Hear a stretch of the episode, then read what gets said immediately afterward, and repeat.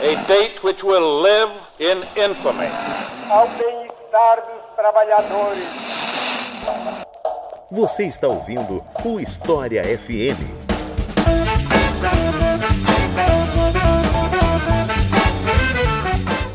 Salve ouvintes do História FM, bem-vindos a mais um episódio do podcast do Leitura Obriga História. Eu sou Iclis Rodrigues e hoje vamos falar sobre Revolução Francesa, um tema que já me pediram várias e várias e várias vezes e que finalmente tá aí para atender a todos esses pedidos. E para falar sobre esse assunto, eu convidei o professor Luiz Edmundo Moraes. Então, Luiz, fique à vontade para se apresentar para o pessoal. Olá, Iclis. Obrigado. É isso, sou Luiz Edmundo Souza Moraes, sou historiador, sou professor de História Contemporânea da Universidade Federal Rural do Rio de Janeiro, é, do programa de pós-graduação lá da universidade, e tenho uma história de trabalhos e pesquisas sobre o universo da política, o fenômeno da extrema-direita, especificamente sobre o nazismo e o racismo e fenômenos relacionados a isso, né? Enfim, eu acho que é isso. Então é isso, vamos conversar mais sobre esse evento que mudou boa parte do mundo depois dos comerciais.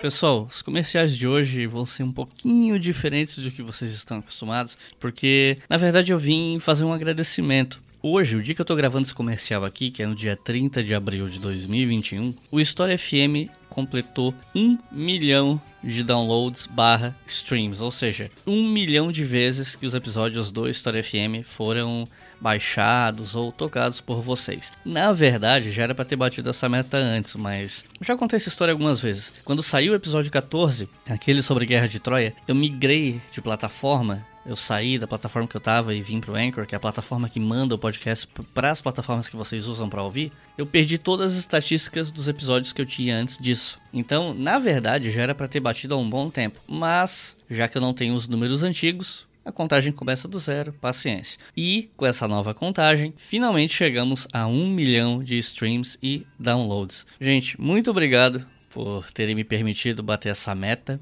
Eu espero que vocês continuem gostando do podcast. Eu vou continuar trabalhando para fazer um, um, bom trabalho, um bom acervo de episódios. E é isso. Obrigado por ouvirem, obrigado por ter paciência comigo.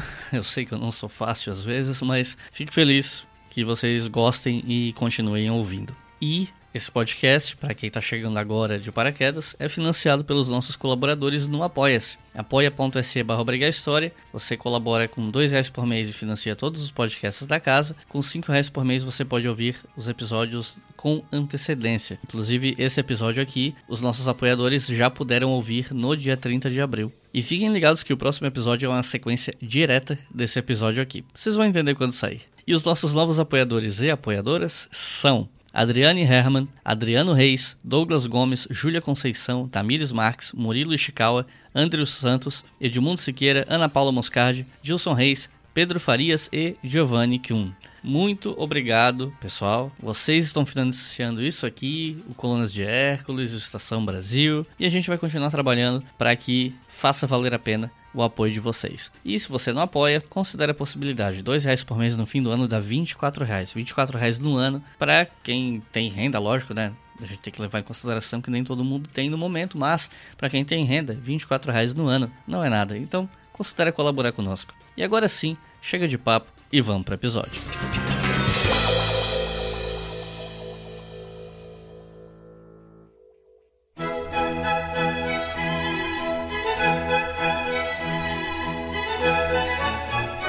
Eu quero começar essa conversa te perguntando sobre quais seriam os antecedentes da revolução, né? E a maioria deles é até fácil de compreender, né? Como endividamento, queda na qualidade de vida da população. Mas eu vou pedir para você explicar melhor isso na pergunta seguinte, né? Antes de chegar nela, eu queria começar pedindo para você explicar um dos fatores que teve algum peso nessa revolução, mas que nem todo mundo vai entender de imediato se a gente não falar disso antes, que é o iluminismo. Então eu queria te perguntar o que foi o iluminismo e qual a influência dele na Revolução. O que é que ele teve a ver, por exemplo, com a Assembleia de Notáveis de 1787, coisas do tipo? Falar de iluminismo, de ilustração, né, é falar de um movimento que marca o século XVIII. Existem traços dele que são um pouquinho anteriores, de um campo de pensamento, de intelectuais e tal. Mas o século XVIII é, em geral, chamado de o século das luzes. E a ilustração é um movimento centrado em um conjunto de noções ou de ideias, não é um movimento no sentido de um movimento organizado, mas é isso, é um campo intelectual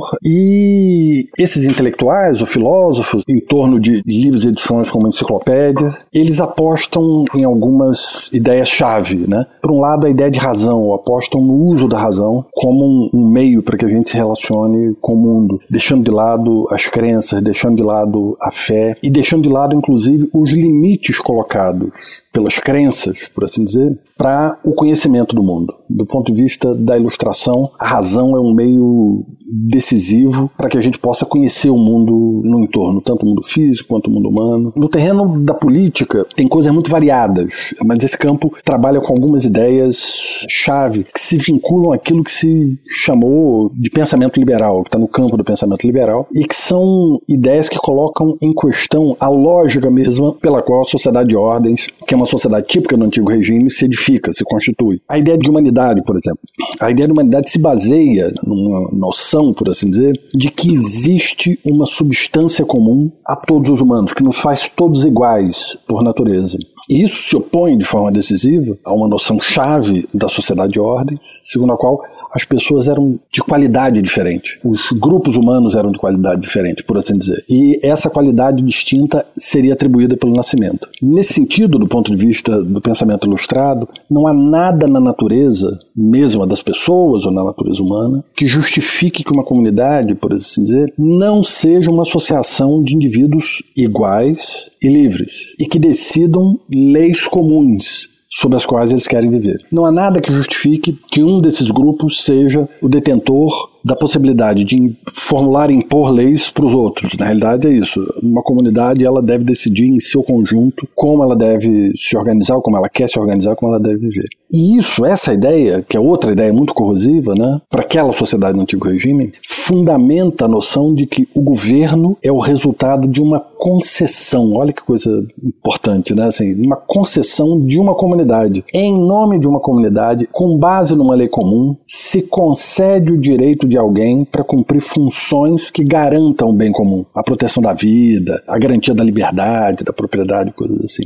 Então, assim, mais uma vez, essas são, são ideias importantes que deslocam o princípio de legitimidade, que sustenta a ordem política do antigo regime e que tem, nesse momento, eu diria, um papel corrosivo, né? E que são abraçadas por pessoas muito distintas, chamemos assim, de origens sociais distintas e com projetos políticos distintos. Desde monarquistas constitucionais até republicanos abraçam ideias desse tipo e passam a imaginar que o que dá legitimidade, por exemplo, ao exercício do poder é a comunidade e não mais Deus. Né? Enfim, essas ideias, essa a tua questão, assim, o quanto que essas ideias se relacionam com a revolução, essas ideias não fizeram a revolução, definitivamente. A luta contra a forma como a monarquia francesa funcionava e contra a situação social da França foi feita por forças aristocráticas reacionárias, foi feita por grupos que queriam implantar uma monarquia constitucional e foi feita até por republicanos. Mas mesmo que essas ideias não tivessem feito a revolução, essas noções, essas ideias são disseminadas disseminada de forma muito intensa no finalzinho do, do, dos anos 80 em círculos intelectualizados, em clubes de pensamento e criam um ambiente político em que a atitude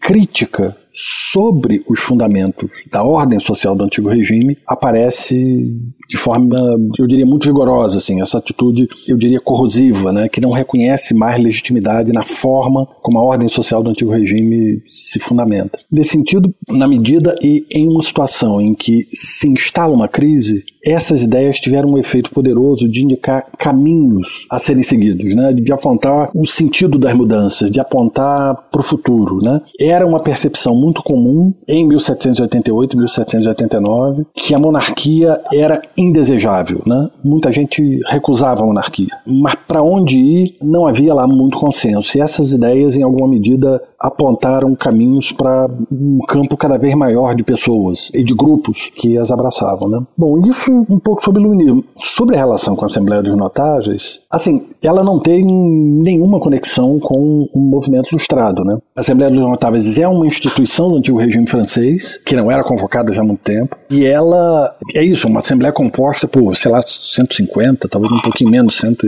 cento e poucas pessoas pré-determinadas, quase exclusivamente nobres, e que era convocada para deliberar sobre temas que o rei não poderia deliberar sozinho. Ou seja, e isso, inclusive, é importante, assim, apesar do regime ser chamado de absolutista por seus inimigos, o poder do rei absolutista estava longe de ser absoluto. Assim, é muito difícil a gente se livrar da ideia ou do nome absolutismo, mas de qualquer forma é isso. A monarquia francesa era mais centralizada no século XVIII do que tinha sido no século XV e XVI, certamente, mas existiam muitas coisas sobre as quais o rei não tinha poder para deliberar, e aí chamava Assembleia do Reino. A Assembleia dos Notáveis uma assembleia menorzinha, e os Estados Gerais são uma assembleia maior, uma assembleia também tipicamente medieval, que era composta pelos três estados de forma equânime, que deliberavam sobre assuntos do rei: a aristocracia, o clero e o terceiro estado. E outros fatores que, na minha opinião, são até mais importantes para explicar a questão da revolução são a gestão política e econômica ruim de Luís XVI, o aumento da desigualdade, a dívida nacional que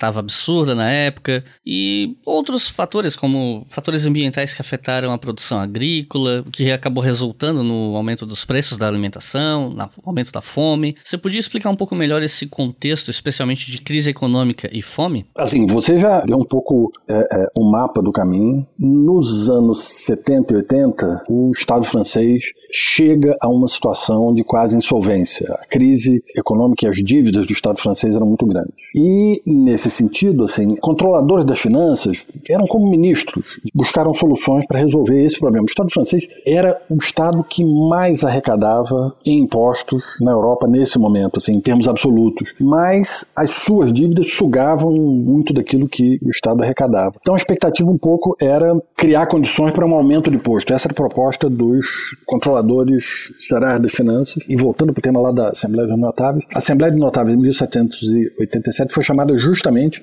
para permitir que o rei pudesse aumentar impostos. Por um lado, aumentar ou criar impostos que seriam impostos pagos por todos. Isso desagradava muito a aristocracia, porque parte da aristocracia tinha privilégio de não pagar imposto, tinham regiões inteiras que tinham privilégio de não pagar imposto, enfim. É... Então, o imposto generalizado era um imposto que quebrava uma das lógicas importantes do funcionamento do antigo regime, que era a hierarquia e a diferenciação, as leis específicas ou as leis privadas, os privilégios, as leis privativas de determinados grupos, que davam a possibilidade para que esses grupos tivessem, digamos, isenção de impostos ou tivessem exclusividade no caso de comerciantes, né? exclusividade no comércio de determinados produtos, ou no caso de manufaturas, tivessem exclusividade na produção de determinados produtos. Então, de qualquer forma, é isso. Assim, a insolvência do Estado francês, a situação de crise profunda de dívidas extensíssimas. O Estado francês, isso é importante dizer, ele acumulou uma enormidade de dívidas por conta de políticas eu diria, de políticas de grande Estado. Guerras foram os fatores decisivos para o acúmulo de dívidas do Estado. E, nesse sentido, assim, essa crise instalada no Estado gerou um desconforto muito grande em partes importantes do reino, em especial na aristocracia, e a aristocracia que estava já há algum tempo desconfortável com os reinados centralizadores na França. O reino francês foi se centralizando e isso foi significando a perda de poder da aristocracia provincial, por assim dizer, dos nobres das províncias. Em algum momento, ou diria melhor, e nesse momento, os nobres tomaram para si a possibilidade de fazer pressão contra Luís XVI e retomar um pouco o seu lugar perdido desde os tempos de Luís XIV. Então essa é uma, é uma tensão específica, uma tensão importante, assim, a tensão entre a aristocracia, que a gente pode chamar de campo reacionário, que busca voltar a tempos atrás, onde o Estado era menos centralizado, onde a aristocracia tinha mais poder, aproveitando a situação de falência do Estado francês e a necessidade do rei fazer concessões para que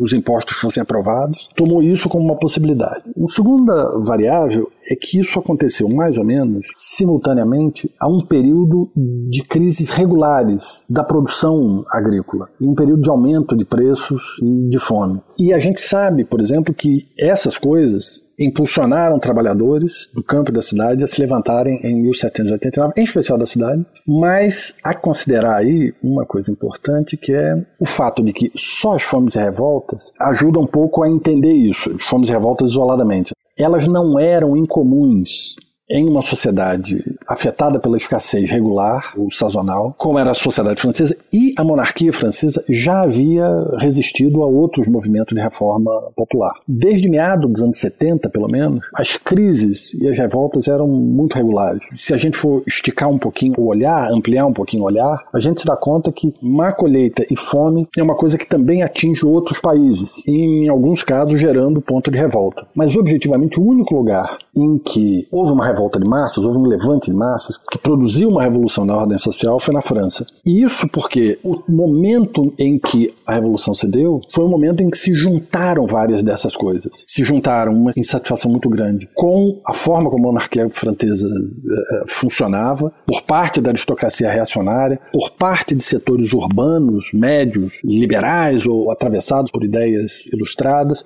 aquilo que a gente pode chamar de burgueses, propriamente dito, moradores das cidades, setores médios, profissionais liberais, os advogados, coisas assim, intelectuais. E, por outro lado, a população mais geral foi atingida isso, né? Entre 1788 e 1789, a gente teve um inverno duríssimo e uma colheita catastrófica. E tudo isso atinge, chega na sociedade francesa no momento em que, ou depois, ou na, na, conjuntura, chamemos assim, em que os nobres conseguiram impor a Luís XVI uma derrota importante. Assim. A gente falava do tema da aprovação dos impostos. Né? Luís XVI tentou, por alguns caminhos, fazer com que impostos fossem aprovados, novos impostos, reforma de impostos, e as câmaras dos nobres, a Assembleia de Notáveis, os parlamentos regionais e coisas assim, se recusaram seguidamente a aprovar essas reformas impostos e disseram para o Luiz dizer, olha, esse tema só pode ser avaliado pelos estados gerais, que é aquilo que eu falei, era uma assembleia maior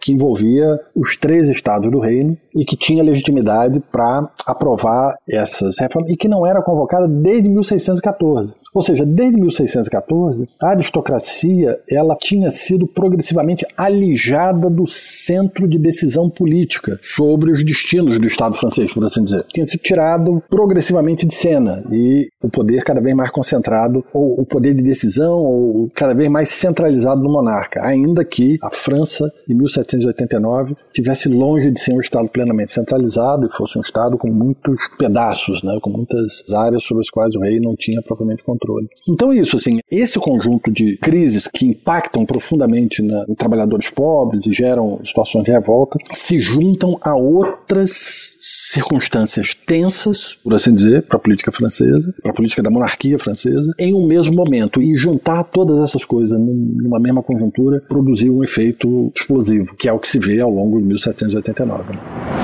At the height of the 18th century, the most glorious kingdom in Europe would face a mighty foe the power of its own people.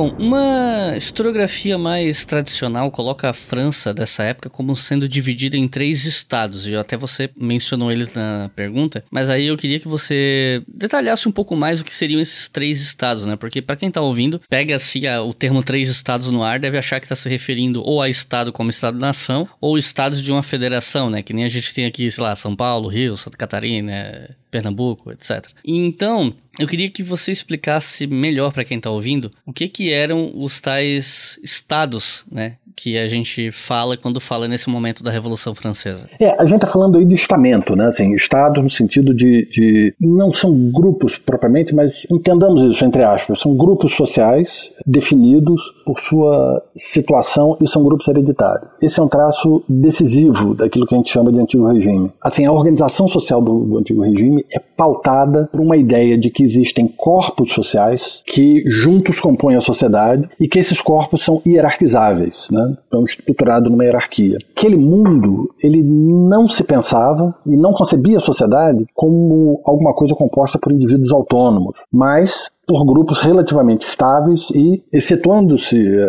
assim, deixando de fora o clero, que não era hereditário, né, por grupos hereditários. O mundo funcionava como se esses grupos definissem as possibilidades do indivíduo. Você nasce camponês ou você nasce nobre e isso te dá possibilidades e te dá alguns limites. Era o fato de você ser membro da nobreza, o fato de ter nascido nobre, que te dá acesso a um conjunto de cargos e de funções, sejam elas civis ou, ou militares, que eram funções exclusivas para nobres. O tipo de, de sociedade que os franceses chamavam de sociedade de ordens ou de estados é isso, segmentado em três grandes grupos estáveis. O primeiro desses grupos era o clero, o segundo a nobreza, que era o segundo estado, e os que não eram nem nobres nem membros do clero compunham o terceiro estado. Esses grupos não eram grupos homogêneos, por assim dizer. E menos ainda, a gente pode pensá-los como classes sociais, definidas pela posse de riqueza ou por relações com o meio de produção. Na realidade, se a gente pensar em termos de classes sociais, a gente poderia dizer que cada um desses estados,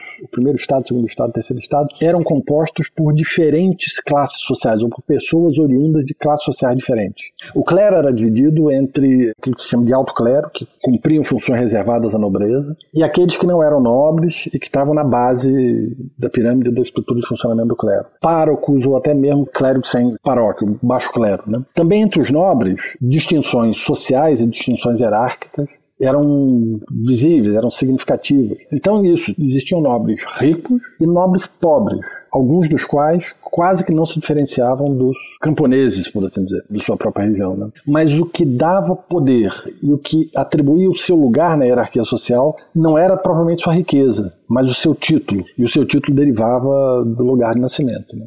No terceiro estado, funciona mais ou menos da mesma forma. A gente tem desde mercadores ricos, banqueiros, financistas, industriais, ou manufatureiros, por assim dizer, até camponeses, propriedade de sua terra, mestre de guildas e trabalhadores pobres urbanos, alguns dos quais sem propriedade nenhuma, assim, muitos dos quais sem propriedade nenhuma, alguns dos quais diaristas. Né? Ou seja, dentro de cada estado você tem uma diversidade ou uma heterogeneidade que faz com que aquilo que os, os aproxime, os junte ou os reúna no mesmo grupo eram coisas diferentes daquilo que a gente pensa quando pensa numa sociedade de classe. Né? Esses grupos, na realidade, esses grupos eram desiguais e esse mundo no qual esses grupos funcionavam era um mundo pautado pela ideia de que essa desigualdade entre os grupos deveria ser expressa pela lei e, portanto, essa desigualdade deveria ter expressão legal e envolveria a vida como um todo. Esse, nesse sentido, é um mundo de leis privadas de grupos ou de privilégios, em que a hierarquia governava o cotidiano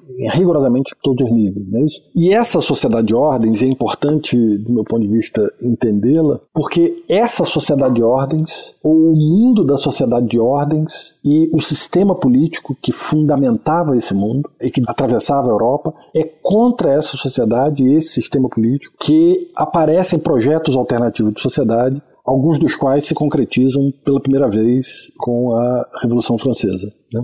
Bom, o resultado da Assembleia Nacional foi se desenrolando numa, numa escalada de tensão e a burguesia nacional correu para instalar um governo provisório. Tem quem diga, por exemplo, que isso aconteceu para impedir algum tipo de ação direta popular ou algo assim. Eu não estudei o assunto suficiente para falar se é, se não é. De qualquer maneira, se instalou esse governo provisório, que trocou as cores dos Bourbon e adotou a bandeira tricolor vermelha, azul e branca que a gente tem hoje. E aí eu queria te perguntar como é que foi o estabelecimento desse governo provisório, como é que ele funcionou, enfim. Bom, a gente precisa dar um passo atrás e pensar assim, todo esse processo se inicia com a convocação dos Estados Gerais. E os Estados Gerais foram convocados pelo monarca, por Luís XVI, com a expectativa de fazer reformas que poderiam garantir à monarquia francesa novas fontes de recursos, novos impostos. Só que os Estados Gerais fazem muito mais do que isso. É um processo que envolve eleição, é um processo que se inicia em 1788, no finalzinho de 1788, e que os Estados Gerais foram abertos em maio de 1789. E os Estados Gerais deveriam funcionar com o mesmo número de, de membros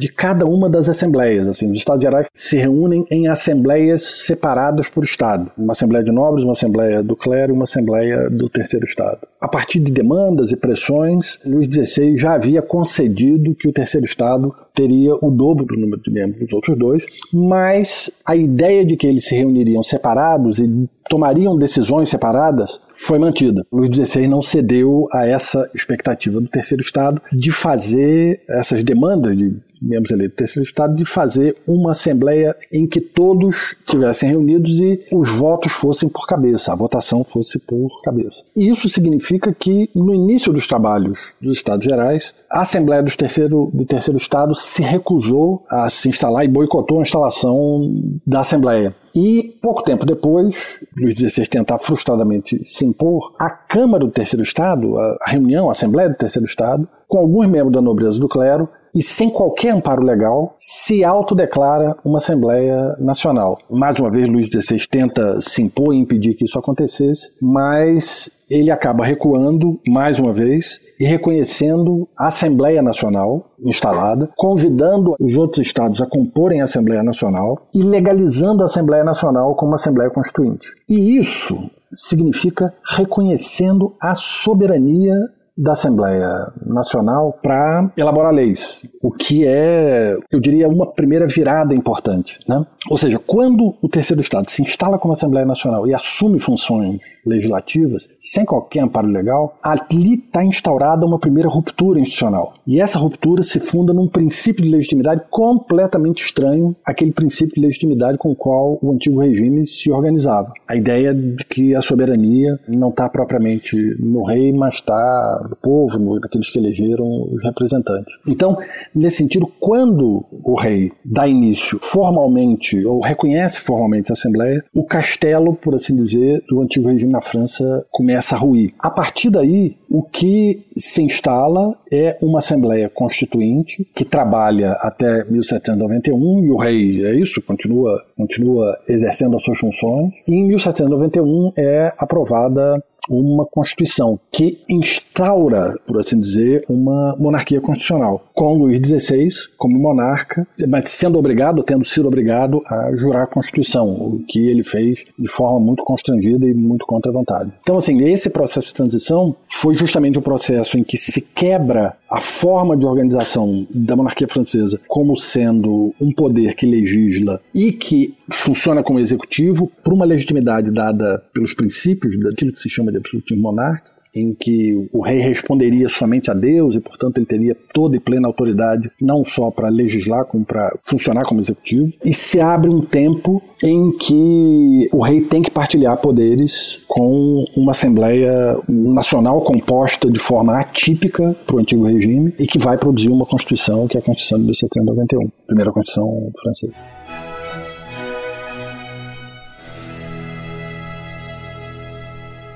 Você está ouvindo o História FM.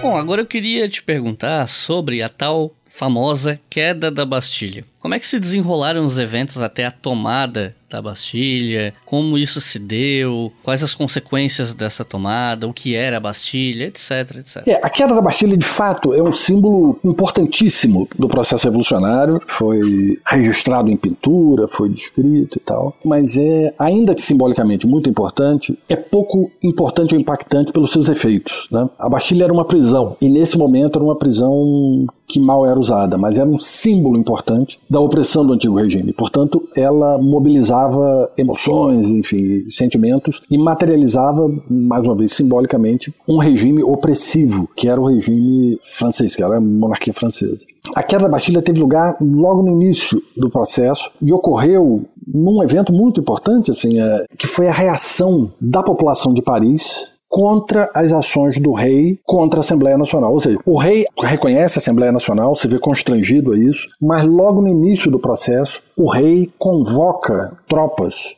para o Palácio de Versailles, para a cercania do Palácio de Versailles de Paris, onde estava se reunindo a Assembleia Nacional. Tanto o rei quanto os nobres foram intransigentes em não reconhecer formalmente a legitimidade, em ceder, mas em buscar meios de, por assim dizer, de acabar com o processo. E essa intransigência, tanto da nobreza quanto do rei, geram uma escalada no processo revolucionário que era até então inesperada. Então, assim, com a convocação das tropas, Paris já estava agitada e essa notícia de que tropas foram convocadas gerou o temor de que o que se avizinhava era um golpe da aristocracia contra as reformas e contra o processo iniciado com a instalação da Assembleia Nacional. Em julho, 12, 13 de julho, a população de Paris se levanta. E quando a gente fala da população de Paris, a gente está falando principalmente da massa de trabalhadores urbanos, pobres, mas não só eles, mas enfim, a população de uma forma geral. E esse levante da população de Paris foi absolutamente decisivo. Por isso, porque se forma um comitê na cidade, que é um comitê de gestão da cidade, um comitê para controlar a cidade, fazê-la funcionar, para administrá-la, e se constitui uma guarda nacional, que é entregue, é uma figura importante, enfim, uma figura de pro no cenário francês, que é o Marquês de Lafayette, que é um, nobre com ideias liberais que tinha participado da Guerra de Independência na América do Norte, das colônias da América do Norte, e tinha voltado como herói. Então é uma figura de muito prestígio e ele passa a comandar a Guarda Nacional. E o que se dá em Paris com o Levante é que a população e a Guarda Nacional vão buscar armas em um conjunto grande de prédios públicos. Entram em prédios públicos, abrem, pegam armas e voltam. 14 de julho chegou o dia da Bastilha. Chegaram na Bastilha e os guardas se recusaram a abrir e se recusaram a entregar armas. Né? E aí a Bastilha foi invadida e essa invasão gerou, por assim dizer, um episódio simbolicamente muito importante, simbolicamente muito representativo. O povo de Paris invadindo e tomando um dos símbolos da opressão do antigo regime, mas, disse isso, assim, é, é uma prisão que já não tinha tanta importância, existiam somente alguns poucos presos, sete, seis, sete presos, se não me engano, e ainda assim o peso desse evento foi grande, porque é isso, era um símbolo do arbítrio do regime. O elemento decisivo em todo esse processo foi o fato de que o comitê que se formou para gerir a cidade, para controlar a cidade, e a Guarda Nacional tomam a cidade, e mesmo sem ter, por assim dizer, programado ou articulado isso, eles salvam a Assembleia Nacional. Porque Luís XVI, com o levante de Paris, recua, dispensa as tropas e reconhece o poder do comitê na gestão de Paris, reconhece a legitimidade do poder erguido em Paris. Isso é muito significativo. Então, em torno da queda da Bastilha, o que a gente vê é que um processo de reformas e de transformação do sistema político francês chega às ruas. E ao chegar às ruas, gera um processo de radicalização. E esse processo de radicalização, ele se espalha pelas províncias, assim, as pessoas tomam conhecimento do que aconteceu, e isso é uma marca importante do processo revolucionário francês. Foi um processo de transformação de um sistema, de mudança de sistema. Para alguns, o que estavam fazendo na Assembleia Nacional eram reformas na monarquia francesa, mas que fugiu ao controle desses que estavam envolvidos no processo propriamente legislativo da Assembleia Nacional, né, o Constituinte. E chegou nas ruas, e isso é, é muito significativo. É nesses primeiros anos do processo revolucionário que entra em vigor a Declaração dos Direitos do Homem e do Cidadão. E aí eu queria pedir para você comentar um pouco o que foi essa declaração e, se você achar pertinente, comentar também sobre a Declaração dos Direitos da Mulher e da Cidadã que foi escrita pela Olympe de Gouges, isso uns dois anos depois, né, que foi um documento que acabou não sendo aprovado, meio que caiu no esquecimento, mas, enfim, o que você teria a falar sobre essas declarações?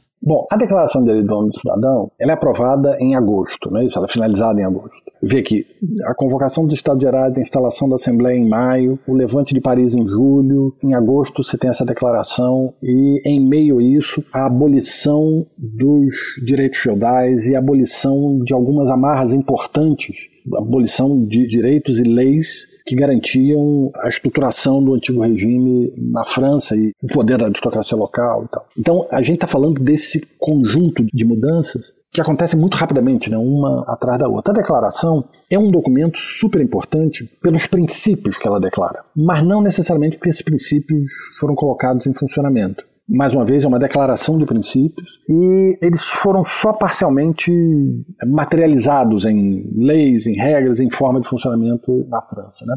Alguns dos princípios gerais contidos na declaração já tinham sido formulados em outros documentos. Ela, nesse sentido, não é absolutamente original. A Declaração de Direitos Inglesa, a Bill of Rights, de 1689, e a declaração, a própria declaração de independência dos Estados Unidos e, e documentos, o documento da Virgínia, são, por assim dizer, são documentos que antecedem a declaração de direitos do homem do cidadão e que trazem um conjunto de ideias e de princípios que são semelhantes. Mas no preâmbulo dessa declaração, enfim, no início dela, algumas ideias já vêm marcadas, né? A ideia de que a ignorância, o desprezo dos direitos do homem são as causas dos males públicos, ou são as causas dos males da sociedade. Isso é uma ideia poderosa e vai ter um efeito grande como ideia geral, como princípio, no sentido de que a boa gestão significaria, ou a boa gestão de uma sociedade significaria o reconhecimento e a preservação dos direitos dos homens. A ideia de que os seres humanos possuem direitos naturais que são inalienáveis, direitos naturais que são sagrados, também é uma ideia muito poderosa nesse momento, na medida em que aqui a demarcação está sendo feita com uma ordem ordem social, como uma sociedade, em que os direitos são dados pelo lugar de nascimento de alguém. Se você é nobre, você tem determinado direito, se você é camponês ou banqueiro, tal, você tem outro direito, se é do clero. Então, assim, a ideia de que os direitos são universais e de que não são direitos atribuídos pelo homem, são direitos naturais do homem, é corrosivo da forma como esse mundo se pensa. E eles listam lá, assim, os direitos naturais são a liberdade, a segurança, a propriedade e a resistência à opressão. Ou seja, nós temos, nos diz a declaração, o direito natural de resistir quando nós somos oprimidos. É, mais uma vez, isso tem um alcance grande como projeto ou como ideia, ainda que em sua aplicação parte dessas coisas tenham sido largamente esquecidas. Né? Liberdade de religião, liberdade de expressão, liberdade de imprensa foram consideradas pela declaração invioláveis, que mais uma vez são ideias que a gente consegue entender por que elas aparecem ali, justamente porque elas se opõem àquilo que era o antigo regime francês. A ideia de que aos cidadãos deve ser assegurado o tratamento igualitário pela justiça é outra ideia muito poderosa. E da mesma forma como as outras, assim, essas ideias e essa declaração derivam da experiência de uma sociedade de ordens e de uma monarquia centralizadora e arbitrária. Nesse sentido, assim, a declaração ela expressa um dos ímpetos, talvez mais fortes e mais importantes do processo revolucionário, que é o ímpeto de negar o passado, que é o ímpeto de negar aquilo que a sociedade de ordens e a monarquia arbitrária, centralizadora, dita absoluta, representava. O que significa também que a declaração não necessariamente faz de todos aqueles que assinam iguais. Na realidade é isso, assim, muitos grupos que tinham projetos diferentes incorporam esses princípios gerais e abstratos e alguns deles consideram que esses princípios, que são declarados invioláveis e tal, deveriam ser aplicados de forma ampla. Outros defendiam que esses princípios não deveriam ser levados longe demais ou muito a sério. E essas diferentes percepções foram aos poucos aparecendo no processo político francês. A declaração, na realidade, é uma petição de princípio é, que expressa a recusa de uma ordem social mais do que um projeto de construção de uma ordem social específica. Então, isso, ela indica mais contra quem ou contra o que se luta do que para que se luta. Voltando para o início, o valor ou talvez a relevância do documento está nos princípios que afirma, porque ele abre portas, mas ela também historicamente relevante porque ela é um sintoma, justamente pelo fato de que ela foi em parte deixada de lado no texto constitucional aprovado em 1790 e colocado no texto constitucional em vigor de 1791, Constituição de 1791. O que significa que a declaração é relevante nesse Senado francês pelos princípios gerais que afirma, pelas portas que abre, mas também justamente por ter fechado algumas dessas portas que ela mesma abriu. E quando você me fala da Olympe de Gouges, a gente aí está falando justamente de uma dessas radicalizações, por assim dizer. A Declaração dos Direitos da Mulher, escrita pela de Gouges, é um documento também muito importante. E da mesma forma é brutalmente importante pelos princípios que ela estabelece, pelos princípios que ela declara, pelas portas que ela abre e não pelo fato desses princípios terem sido implementados. Na realidade, assim, é, se disse isso, ela foi escrita depois da Declaração dos Direitos do Homem, foi apresentada à Assembleia de 1791 para ser adotada, mas ela foi largamente ignorada. Foram publicados pouquíssimos exemplares e ela foi amplamente ignorada pela Assembleia, não foi considerada. Mas o seu significado, o significado da Declaração dos Direitos da Mulher, está justamente no fato de que, ao contrário da Declaração de 1789, o texto da Olympe de foi um documento muito pioneiro, assim, pioneiro em, em, várias áreas. Por um lado, é o primeiro documento que reivindica a igualdade jurídica entre homens e mulheres. Primeiro texto jurídico que faz isso, né? documento jurídico. Por outro lado, é um documento que, como fonte primária, como fonte de trabalho historiador, é possível, através dele, ver o mundo em que ele foi produzido. Ou seja, com a declaração, a Olympe de deixa explícito que por trás do uso genérico da palavra homem como sinônimo de, de, humanidade, o que se entendia socialmente ou o que importava socialmente naquele meio, naquele momento, eram pessoas do sexo masculino e adultos. As mulheres foram largamente ignoradas como sujeitos de direito e eram largamente ignorados como agentes da cena pública. O espaço público, diziam os membros da Assembleia, não era um espaço para as mulheres. E isso, pessoas de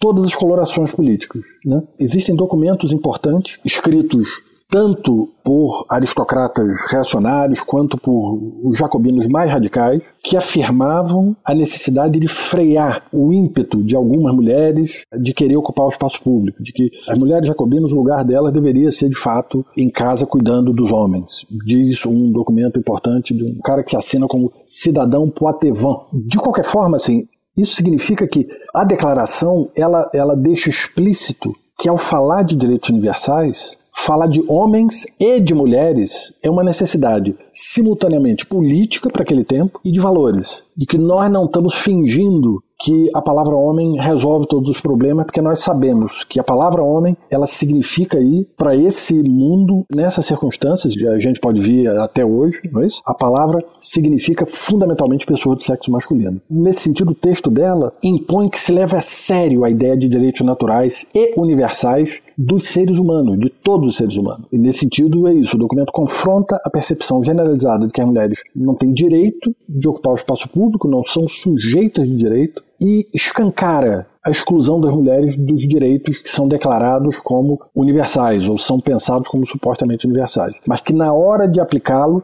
eles são pensados só como direitos de alguns. Isso impactou em mulheres, isso impactou em grupos minoritários, judeus, isso impactou na discussão da escravidão, essa ideia de que os direitos universais não eram propriamente tão universais assim ou não deveriam ser levados tão a sério assim. Diversos grupos ficaram fora da universalidade ou da humanidade ao qual se aplicariam esses direitos. E o que a Declaração de Olé Pregojo faz é escancarar, mostrar isso e expor isso. E nesse sentido, assim, é um documento-chave como uma proclamação pela universalização dos direitos humanos universais. É engraçado, mas é isso mesmo, assim. Por se levar a sério que os direitos humanos universais deveriam ser efetivamente universais. French Revolution is this extraordinary moment when people began to believe that you could actually recreate almost everything in a society. That you could not only change the politics, the institutions, but you could change human nature itself through political action. E eu queria te perguntar sobre a situação da monarquia francesa nessa época, ali entre 1789, 90, 91, por um motivo em particular. E aí é um momento confissão aqui pro pessoal que tá ouvindo. Eu tive aulas muito ruins sobre a Revolução Francesa no ensino fundamental, e isso faz muito tempo, foi tipo anos foi em 2000 que eu tive aula sobre a Revolução Francesa. No ensino médio eu não tive aula sobre o assunto, porque meu ensino médio foi tão desestruturado que a gente não conseguiu sequer chegar em era contemporânea para conseguir ter aula disso. E aí eu só fui voltar a estudar a Revolução Francesa no meio da graduação. E nesse meio tempo, eu tinha essa ideia na cabeça de que Luís XVI e a Maria Antonieta tinham sido guilhotinados em 1789, porque é o tal ano da Revolução que normalmente aparece estampado nas coisas, né? No, em alguns textos que rolam pela internet por aí vai. E na verdade, não foi bem assim, tanto que em 1791 foi instaurada uma monarquia constitucional, né? Então eu queria te perguntar a situação da monarquia nesses anos aí, 1789, 90, 91. Essa é curiosamente uma percepção generalizada, né? É engraçado isso que você disse, porque é verdade, assim.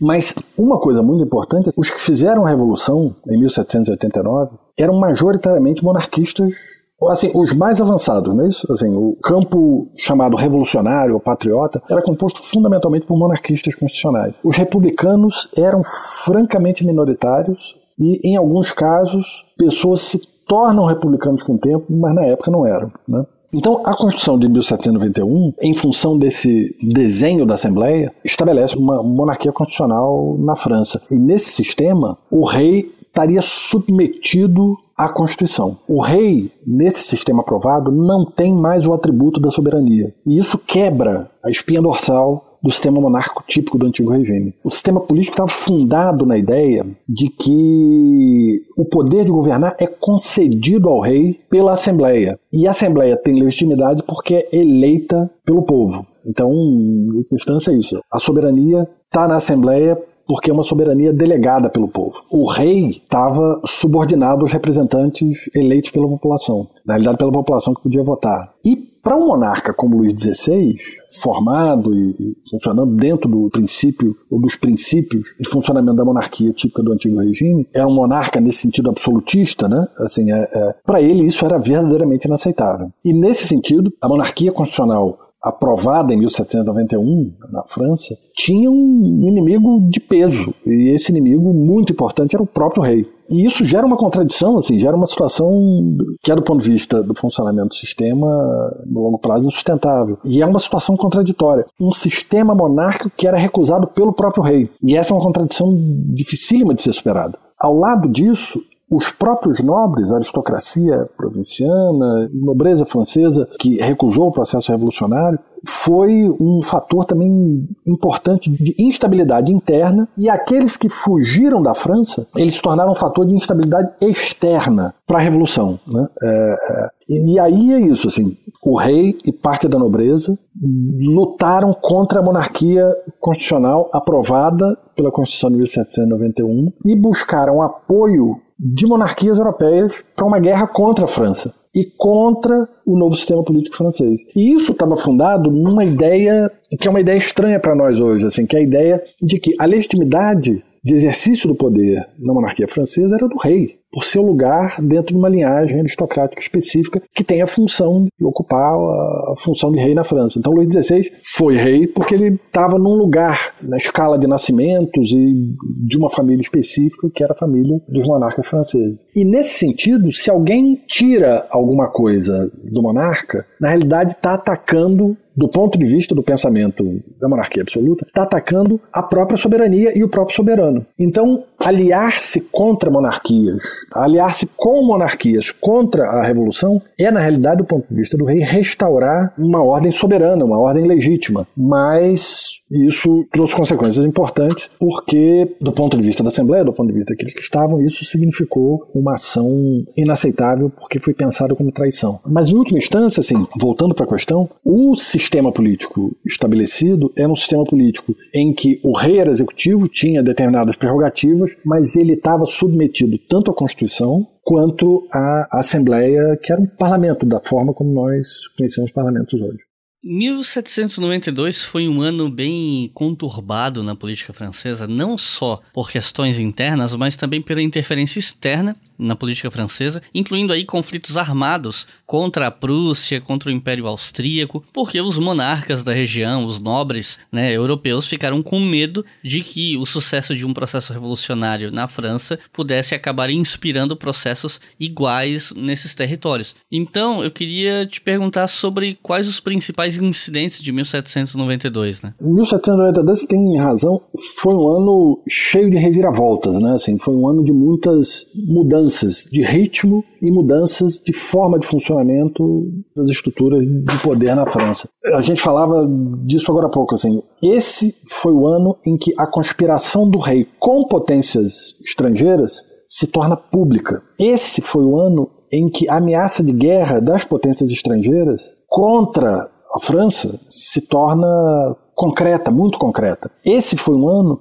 em que, junto das ameaças externas, tem crises domésticas, a aristocracia provinciana se recusando e resistindo às iniciativas dos governos, por assim dizer, revolucionários. Né? E aí, nesse sentido, assim, mais uma vez você tem toda a razão, o que ajuda a entender o ímpeto de países como o Império Austríaco e a Prússia de entrar numa campanha contra a França é, por um lado, o fato de que a monarquia francesa tinha sido colocada em questão e de que, sem a menor dúvida, os monarcas, olhando para os seus cenários domésticos, eles percebiam a Revolução Francesa como uma ameaça para sua própria legitimidade como monarca. A ideia de que, imagina se isso se espalha. Então, assim, essas potências estrangeiras, isso é um elemento decisivo em 1792, é a guerra, a coalizão, recebem apoio de nobres, contra-revolucionários, recebem apoio do rei, depois se percebe que o rei fazia contato com potências estrangeiras.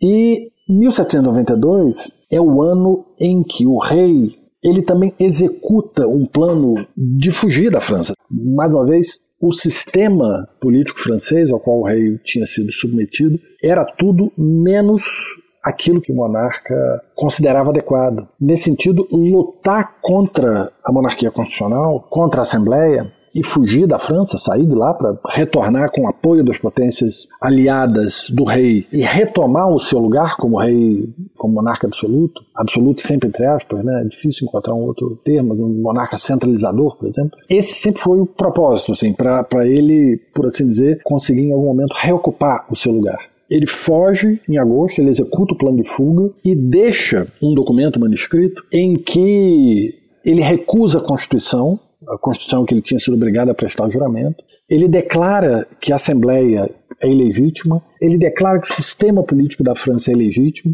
e indica nesse documento a necessidade de restauração da ordem. Essa ideia é uma ideia muito importante para a forma como Luís XVI pensava ou vivia esses eventos. Né? A ideia de restauração da ordem é uma ideia chave mas todas essas variáveis, a ideia de restaurar o sistema do antigo regime, acabar com as reformas, dar passos atrás, por assim dizer, e por outro lado, declarar ilegítimas todas as instituições criadas pelo processo revolucionário de 1789, assim, o documento coloca o rei numa situação, ou colocaria o rei numa situação muito delicada caso ele tivesse que enfrentar o povo francês. No dia seguinte, ele é reconhecido num posto de fronteira, é preso e é levado de volta para Paris. O ato do rei foi apontado e considerado um ato de traição, e isso radicaliza todo o processo mais outra radicalização que não estava propriamente prevista. Assim. O processo segue um determinado rumo, eis que de repente a gente tem uma espiral de radicalização que muda coisas, muda rumos. Esse é uma nova mudança de rumo. 1789, com o levante de massa, o levante da população de Paris e depois o levante em outras regiões na França, radicalizou o processo e alterou o rumo da prosa, por assim dizer, o rumo das coisas.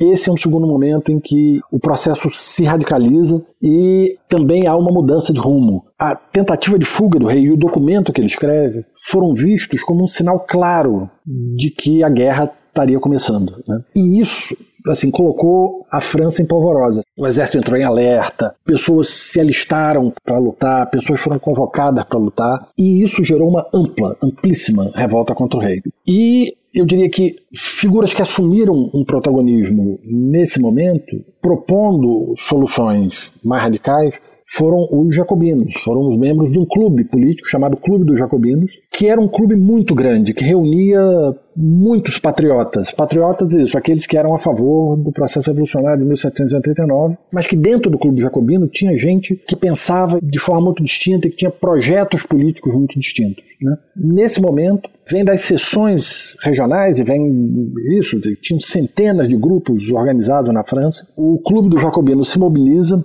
e eles defendem a ideia de que a Assembleia devia ser muito enérgica com o rei, devia ser muito enérgica com os nobres. E esse é um contexto que abre um período tenso em que a guerra, o debate sobre o futuro do rei e a sua condenação em morte mudam completamente o rumo do processo político mais uma vez. Então, o ano de 1792 é um ano em que, por assim dizer, por conta de movimentos inesperados, por assim dizer, movimentos não previstos, você tem uma radicalização do processo que faz com que o processo político iniciado em 1789 tenha uma nova guinada.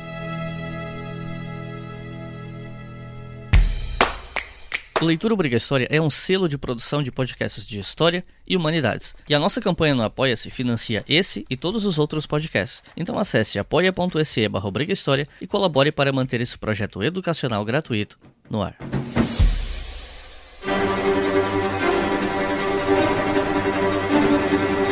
Apesar dos esforços de se manter uma monarquia constitucional, do apoio de países vizinhos a essa monarquia, com medo da inspiração que a revolução poderia causar nos seus países, como a gente já comentou, apesar dos esforços dos contra-revolucionários e tudo mais, a monarquia caiu. E isso viria a culminar na decapitação de Luís XVI e Maria Antonieta. E aí eu queria que você comentasse um pouco mais esse processo da queda da monarquia, da execução deles, o impacto da execução deles e enfim. Isso, a gente estava falando há pouco sobre o fato de que o sistema criado pela Constituição de 1791 era um sistema que tinha uma tensão interna, uma contradição insolúvel praticamente. Era um sistema monárquico que era recusado pelo próprio rei. A fuga do rei faz com que os republicanos passassem a denunciar cada vez mais o sistema construído pela Assembleia.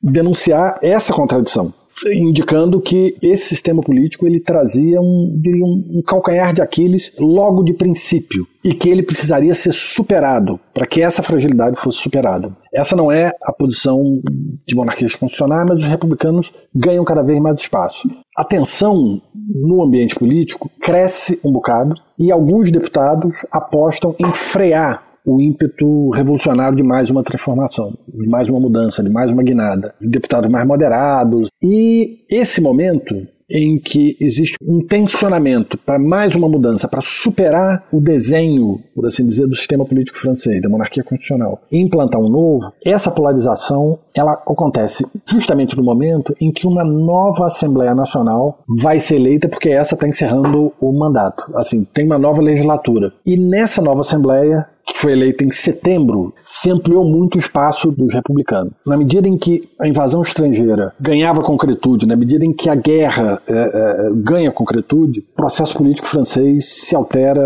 de forma muito radical. Por um lado, a gente observa um aumento da tensão social por conta de uma crise gerada pela guerra. Problema de aumento de preços, problema de inflação, de valorização de moeda, problema de abastecimento de alimentos atinge trabalhadores pobres de forma particularmente aguda. Por outro lado, o exército francês é derrotado seguidamente e aí aparecem as acusações de traição, não somente dos nobres do rei, mas também de revolucionários mais moderados, os patriotas mais moderados, aqueles que no primeiro momento estiveram todos juntos no processo revolucionário contra a monarquia, abre aspas, absoluta ou absolutista, fecha aspas, eles começam a ser acusados de traição. E com o avanço dos exércitos estrangeiros, um novo elemento que gera também tensão é o fato de que os exércitos vão avançando e onde eles chegam, onde eles tomam, o antigo regime é aos poucos restituído, reinstituído, reconstituído na França que é ocupada pelos exércitos estrangeiros. E isso foi seguido por execuções e por violência generalizada contra os próprios revolucionários. Tudo isso gera uma radicalização do processo em que a gente vê uma espiral revolucionária, por assim dizer. E o motor dessa espiral revolucionária é uma pressão exercida por trabalhadores pobres e médios das cidades, ou especialmente de Paris, para a derrubada da monarquia e pelo medo que se instala na cidade. A ideia de que se os exércitos chegassem em Paris, Paris seria punida de forma exemplar. Isso gera uma situação de tensão enorme. E nesse contexto, os primeiros distúrbios têm lugar. O palácio é invadido, é pilhado, a Assembleia, por seu turno, suspende o rei e convoca novas eleições para uma nova Assembleia, uma convenção nacional, que deveria decidir sobre o futuro do rei. Em setembro, as prisões são invadidas e isso gera aquilo que se chamou de os massacres de setembro. As prisões são invadidas por multidões que fazem julgamentos sumários e que matam os contra-revolucionários presos. Junto deles matam algumas outras pessoas que também estavam presas, mas que não eram propriamente contra-revolucionários. Esse foi chamado de primeiro terror. Protagonismo nesse processo tem os trabalhadores pobres de Paris. E nesse mesmo processo, no momento em que uma nova Assembleia, chamada de Convenção, é eleita, o que tem como resultado é a eleição de uma Assembleia marcadamente republicana. E um número maior de democratas entre os deputados do que jamais tinha tido. Democratas no sentido de pessoas que levam mais a sério a Declaração Universal dos Direitos do Homem do que a maioria da Assembleia. Né? E essa nova Assembleia, essa convenção, tem uma direção clara, tem uma composição com uma representação significativa de membro do Clube Jacobino. Membro do Clube Jacobino, mais uma vez, não é um clube homogêneo, é um clube que tem grupos diferentes, mas eles, em sua maioria, adotam já nesse momento um projeto republicano e apostam em mais uma mudança do sistema político francês. A primeira ação dessa Assembleia foi a abolição da monarquia. A segunda ação dessa Assembleia, um dia depois, dia 20 de setembro, foi a fundação da República, que seria marcada, assim, é, funda-se a República e a Assembleia declara que ali se inicia um novo tempo e é estabelecido um novo calendário, inclusive. Assim. Esse foi considerado o ano 1 da era dos franceses, que tem um novo calendário revolucionário. A convenção foi uma assembleia inicialmente dominada pelo jacobinismo moderado, que era um grupo composto principalmente por deputados de uma região chamada Gironda, e eles eram chamados assim de girondinos. E esse grupo foi perdendo espaço político, esses jacobinos foi perdendo espaço político para uma parte dos jacobinos mais radicais, que eram partidários de uma república democrática, e eram chamados de montanheses. E o nome montanheses é pelo fato de que eles se sentavam na parte mais alta da Assembleia. E só para não perder a chance, em parênteses, os deputados que não eram nem da Gironda, que não eram nem girondinos, tudo jacobino, e nem montanheses, a grande maioria da Assembleia era chamada de planície, que era um conjunto de deputados muito variados que ia para um lado ou ia para o outro, dependendo da votação, dependendo da circunstância. Esses dois campos do jacobinismo se dividem de forma definitiva justamente no julgamento do rei. E aí a gente volta para a questão que você tinha levantado sobre a queda da monarquia, porque a queda da monarquia e instalação da república tem um impacto também no campo revolucionário, porque esse é um processo que divide o campo revolucionário de forma muito significativa. Né? O julgamento do rei foi feito entre dezembro de 1792 e janeiro de 1793. Mais de 90% da Assembleia o considerou culpado. Mas o que dividiu mesmo a convenção foi a discussão sobre a pena que deveria ser aplicada. Para alguns, para os mais moderados, os gerondinos, a prisão. Para os montanheses, a pena de morte. E a pena de morte passou por um voto. Foi uma votação muito significativa, muito relevante. 360 a 361. E por 361 votos, Luís XVI foi condenado à morte e foi guilhotinado no dia seguinte. E com isso, isso, a monarquia que tinha sido abolida meses antes, com o fim da monarquia e a instalação da república, a morte do rei se torna, por assim dizer, uma declaração feita pela convenção. Se torna um ato simbólico de declarar para dentro da França e para fora da França o novo ambiente estava sendo criado justamente pela convenção. A morte de Luís XVI marca para dentro do campo republicano um rompimento permanente, aquilo que eu tinha dito, assim, girondinos por um lado e montanheses por outro, todos jacobinos. Eles se separam e essa separação se radicaliza cada vez mais. E além disso, a morte de Luís XVI reaviva a contra-revolução dentro da França e reaviva o ímpeto das potências europeias de marcharem contra a França. Ela foi, nesse sentido, uma declaração feita pela Convenção, feita pelos revolucionários, feita pelos republicanos, mas ela trouxe isso, né, como consequência não só a divisão do campo, como reavivou e deu ímpeto, deu força, deu, deu fôlego para as ações contra-revolucionárias internas e externas contra a França.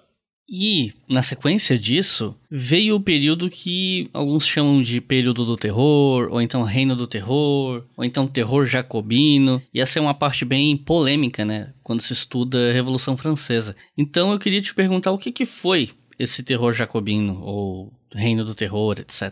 É, falar do período do terror, o terror é um termo que é usado por seus próprios defensores. Né? Saint-Just fala em terror, Robespierre fala em terror, ou seja, não é um termo usado pelos inimigos. Mas falar do período do terror é falar justamente de um período em que a direção política da República foi dada justamente pelo jacobinismo radical, que foi sintetizado pelo grupo político dos montanheses. Aqueles jacobinos que apostaram no processo de radicalização e defenderam, por assim dizer, a morte do rei, enfim, e a radicalização do todo o processo. Eles tinham à frente uma figura super importante, enfim, super significativa, assim, muito significativa para esse campo político e para a política francesa, que é Maximilien Robespierre. E esse grupo, os montanheses e Robespierre, são apoiados pela maioria da convenção. Nesse período, a convenção, que é essa nova assembleia, né, aprovou uma nova constituição, que é uma constituição marcadamente democrática. Na realidade, assim, essa foi a constituição mais radicalmente democrática que a França jamais teve e se tornou uma referência para muitos movimentos democráticos socialistas. E ela reaparece, ela é revivida, né, retomada em diversos momentos de debates constitucionais, tanto no século XIX quanto no século XX, em especial no campo democrático, no campo democrático radical, no campo socialista. Mas apesar dela ser uma constituição radicalmente democrática, que defende valores igualitários, que defende a universalização de direitos, que materializa a ideia de igualdade e de responsabilidade do Estado de garantir a igualdade entre as pessoas, que nascem iguais e são transformadas em desiguais pela sociedade, por assim dizer. A ideia de que isso, né? Todos nascem iguais, Declaração de Direitos, Declaração Universal de Direitos. E o que faz com que elas sejam desiguais socialmente é a própria sociedade. E nesse sentido, a ideia fundamental era de que o Estado precisa corrigir esse desvio, esse erro, que é a produção de desigualdades pela própria sociedade. Mas enfim, apesar dessa Constituição ter esse caráter, ela nunca foi aplicada. Ela foi suspensa, eu diria, no momento mesmo de sua aprovação. Ela nunca entrou em vigor. A convenção decreta que o governo provisório da França, e essas são ideias da própria convenção, seria revolucionário até depois da guerra. Seria revolucionário até o momento de alcançar a paz. E essa Constituição, ela foi aprovada para um momento de paz e não para um momento de guerra pensavam os jacobinos, ou diziam os jacobinos. Ela foi pensada como uma lei geral para a França em tempos de normalidade, mas que em uma situação de excepcionalidade, como a que estavam vivendo, com revoltas internas em algumas províncias e com guerra externa, o país deveria ser governado, pensavam os montanheses, deveria ser governado por normas excepcionais são nessas normas excepcionais que se funda o princípio mesmo em torno do qual se constituiu o terror na França. Na realidade, assim, a guerra é um fenômeno inseparável da vida da convenção. É a guerra que permite a gente entender a estruturação da convenção e que fornece os fundamentos para esse sistema de exceção que foi construído, que é um sistema ultracentralizador, que não dá autonomia nenhuma ou que dá cada vez menos autonomia, centraliza cada vez mais o processo decisório e a liberdade de províncias e tal. Mas a guerra, ela é pensada e ela deve ser pensada, ou era pensada pelos, pelos montanheses, como uma guerra em que o teatro de operações, por assim dizer, em que o lugar onde se trava a guerra, onde se travam as batalhas, é muito amplo, que envolve desde combates no campo de batalha com inimigos externos até combates com inimigos internos, que não eram necessariamente visíveis e que não eram sempre identificáveis. E isso é uma ideia muito poderosa, assim, a ideia de que agora a guerra é em todas as frentes e que salvar a revolução, pensavam assim os montanheses, é travar essa guerra até o fim. No início de 1793, a convenção aprova um conjunto de instrumentos jurídicos, de, de leis e regras, que permitem o combate aos conspiradores. E dentre essas regras é aprovada a, a, criação de um tribunal revolucionário e são aprovados comitês de vigilância. E tudo isso sob a batuta, por assim dizer, do executivo da convenção, que é um comitê também que se chama Comitê de Salvação Nacional. Com esses instrumentos, a repressão se generaliza. E se inicialmente nobres contra-revolucionários e, enfim, aqueles que lutavam objetivamente contra a revolução são alvo e objeto de, da repressão, logo depois a categoria de suspeitos se amplia para todos aqueles, isso é uma declaração que foi dada um pouco antes por São Justo, para todos aqueles que não manifestassem de forma consistente a sua vinculação com a revolução, ou seja, você não precisava necessariamente fazer alguma coisa para ser enquadrado na categoria de suspeito. Nesse momento também, garantias legais dos suspeitos são suspensas, incluindo o direito de contar com o defensor. Eles não têm mais direito ao advogado. E isso faz com que a onda repressiva seja grande, ampla e que resulte num número cada vez maior de condenações à morte. Isso multiplica brutalmente o número de pessoas condenadas à morte. Os condenados, formalmente, a estimativa, o cálculo está em torno de 16 mil pessoas, mas juntando execuções sumárias, não necessariamente registradas, se avalia que entre 35 mil e 40 mil pessoas foram mortas como resultado da política do terror uma política defendida como a garantia da manutenção da integridade da Revolução, da França Revolucionária. Em algumas regiões a brutalidade foi surpreendente, em especial em regiões deflagradas, em regiões em que existiam grupos ou exércitos de resistência. Isso aconteceu, por exemplo, nos afogamentos de Nantes, na Vendéia, que é uma região francesa, e nesses afogamentos foram executados em torno de duas mil pessoas por afogamento, não é isso? os afogamentos de Nantes, incluindo crianças, incluindo, enfim, pessoas próximas daquele julgado suspeito. O terror, nesse sentido, foi uma política de Estado que atingiu verticalmente a sociedade francesa. E, curiosamente, assim, entre 70% e 80% das vítimas do terror foram trabalhadores, rurais e urbanos, muitos nobres, certamente, mas trabalhadores rurais e urbanos. E a ampliação da ação do terror fez com que o perfil das vítimas tivesse variado no tempo. E isso que eu dizia, assim, se no início, fundamentalmente monarquistas, foram os alvos da ação do terror, em pouco tempo, vítimas do terror, da política de terror, da política de execuções e prisões, foram também pessoas do campo republicano. Os girondinos foram os primeiros a sucumbir como grupo ao terror, e depois ele atinge as facções, os grupos mais radicalizados dos trabalhadores médios e pobres de Paris, os chamados sans-culottes, sans que não usavam calças de culote, que eram calças mais chiques e tal, enfim, então eram os sem-culottes, esse seria o nome. Trabalhadores médios e pobres urbanos, né? E no final das contas, o terror ele atinge o núcleo da montanha, o núcleo mesmo do grupo que tinha pensado o próprio terror. Quando a ideia de interromper o terror, alguns imaginavam que já tinha chegado muito longe, né? Começou a circular na convenção, alguns montanheses que defendiam esse ponto de vista foram classificados como conspiradores e traidores e foram também condenados à morte. Nesse sentido, pensar na política do terror,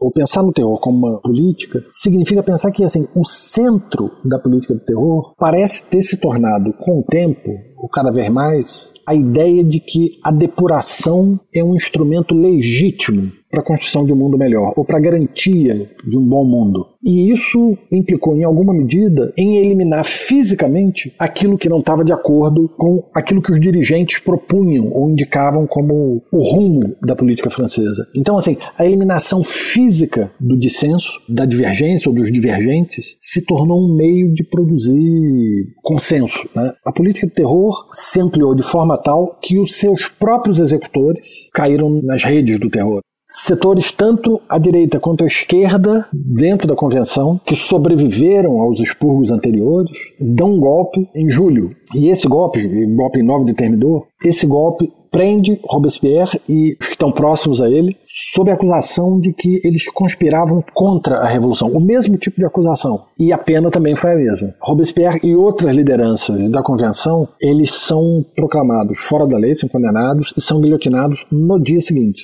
Da mesma forma como acontecia, julgamentos sumários, execuções rápidas. A execução do Robespierre produz um impacto enorme nos contemporâneos e não foi propriamente uma excepcionalidade, na medida em que era assim que a República estava funcionando e era assim que a República estava se depurando e estava se livrando daqueles que eram considerados uma ameaça. Na realidade, nesse sentido, os montanheses, esses jacobinos radicais, eles tinham institucionalizado os meios que foram usados para a própria queda desses jacobinos radicais. Né? A queda de Robespierre representou, nesse momento, isso, assim, o golpe e a queda de Robespierre, em 9 do Termidor, representou uma nova virada política, uma nova guinada política. Foi chamada de reação termidoriana e que abre um período, um período marcado pela afirmação de um projeto de república que reintroduz o voto censitário, que exclui a maioria da população dos processos eleitorais e que se torna uma república de poucos, da elite francesa. E, por isso ela foi chamada com alguma propriedade de, da República de Proprietários. Né? Foi uma república que tentou se distanciar tanto dos setores populares e dos partidários de uma democracia ampla, quanto dos monarquistas. Foi uma república que se garantiu à base de golpes de Estado, que era uma república com pouca base social, golpe de Estado apoiado por exército. Ou seja, sempre que uma eleição, ou quando uma eleição não dava exatamente o resultado esperado, dava-se um golpe de Estado e as liberdades eram suspensas e tal. O último desses golpes foi dado justamente em 9 de novembro de 1799 contra os artífices dessa república de proprietários. E 7 de novembro no calendário revolucionário francês o dia 18 de Brumário, do mês Brumário do, do calendário revolucionário e que levou ao poder três cônsules, dentre os quais Napoleão Bonaparte e que isso colocou fim à experiência parlamentar que começa em 1799 e coloca fim, assim, a, se a República Termidoriana com o golpe contra os montanheses. Coloca de lado a carta aprovada pela convenção, a carta constitucional aprovada pela convenção, radicalmente democrática. O golpe dos cônsules e de Bonaparte põe fim a um princípio de soberania que havia sido instalado em 1789 e que havia funcionado como princípio até então, com o consulado esse princípio de soberania deixa de funcionar no sistema político francês e depois isso se radicaliza com a proclamação do Napoleão como imperador em 1804. Então, em última instância, é isso. O sistema de terror ele teve esses traços, esses fundamentos e resultou em uma derrota progressiva. A derrota do sistema montado pelos montanheses implicou numa derrota progressiva dos próprios princípios que fundaram 1789. Isso lá em finais de 1799. The French Revolution is the most important event in Western history. There are developments that can rival it, like the Industrial Revolution, like capitalism, but if you mean an event, I can't think of anything more important. E para a gente ir se encaminhando para o final, eu queria fazer uma pergunta um pouco mais aberta, que é sobre esse período entre o fim do período do terror e o golpe de Estado que leva Napoleão ao poder. O que, que a gente pode falar desse, desses anos, exatamente? É exatamente isso, assim. Esse é o tempo da República, chamada República dos Proprietários. Esse é o tempo de uma experiência republicana que ainda se fundava na ideia de que a soberania ela estava com um povo que elegia deputados, mas esses eleitores eram em número muito menor, porque, como eu disse, foi reintroduzido o voto censitário. Então, só um pequeno número de proprietários em comparação com a população francesa, tinha direito a voto e um número menor tinha direito a ser votado. Então, se constitui uma república sem base social e os resultados eleitorais dessa república e as ações do executivo contra esses resultados eleitorais fizeram com que esse período, chamado reação termidoriana, fosse um período de altíssima instabilidade, em que a República Francesa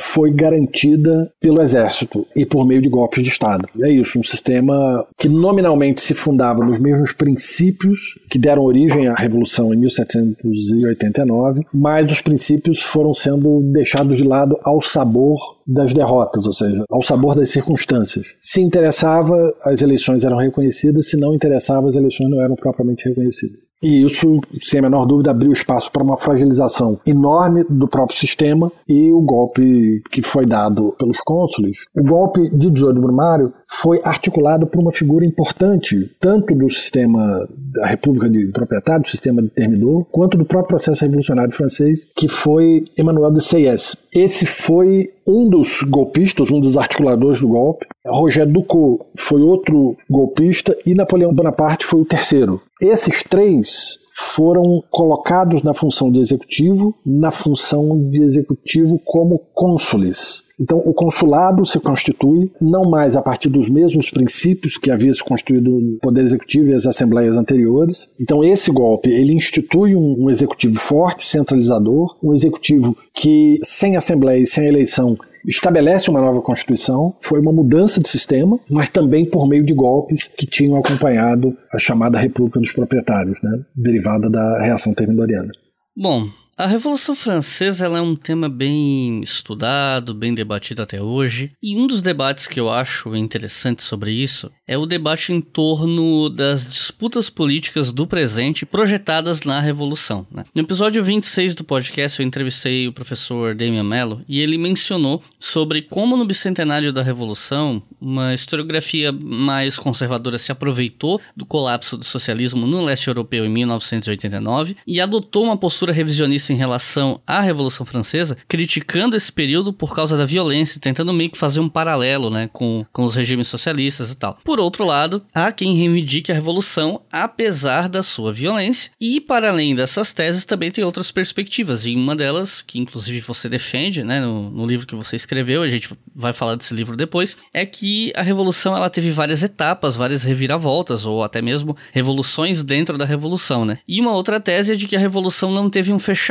que ela abriu várias possibilidades, vários caminhos possíveis em termos de sociedade, em termos de futuro, mas que ela acabou sendo interrompida antes de ter algum tipo de fechamento mais específico. Então, eu queria pedir para você comentar um pouco mais sobre essas perspectivas que você debate no texto que você escreveu sobre a Revolução Francesa no seu livro. A primeira coisa, assim, falar do revisionismo no campo de estudo sobre a Revolução Francesa é pensar ou é considerar que, que é, em especial no pós-guerra, vem diante da guerra, mas em especial no pós-guerra, se estabelece uma visão hegemônica sobre a Revolução Francesa, centrada em uma historiografia marcadamente marxista e jacobina. Essa historiografia se afirma publicamente, se dissemina e se torna, por assim dizer, enfim, ainda que entre aspas, se torna algo como uma visão canônica em torno de alguns eixos decisivos.